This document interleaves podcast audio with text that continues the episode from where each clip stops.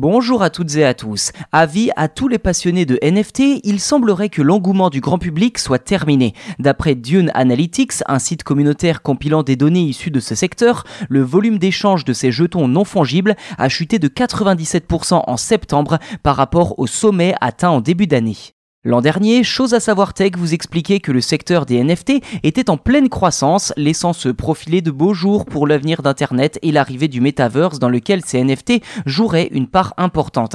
En début d'année 2022, le volume d'échange mensuel des NFT dépassait même les 17 milliards de dollars, contre seulement 466 millions il y a quelques semaines. 12 mois après son avènement, le secteur du NFT connaît une chute vertigineuse.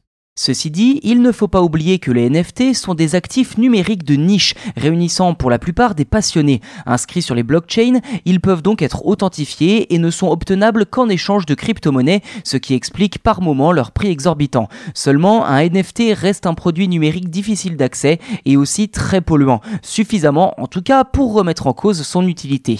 D'après une étude menée par des chercheurs indépendants que vous pouvez consulter via le lien dans la description de cet épisode, la production d'un seul NFT en prenant en compte tous les paramètres liés à la blockchain et aux crypto-monnaies, émettrait en moyenne 200 kg de gaz à effet de serre, soit plus ou moins un trajet euh, de 800 km à bord d'une voiture essence. Hormis les échanges entre collectionneurs d'œuvres d'art numériques, force est de constater que jusqu'à présent, l'utilisation des NFT était un peu dénuée d'intérêt. En tout cas, ce qu'en ont fait les entreprises qui ont pris le train en cours de route.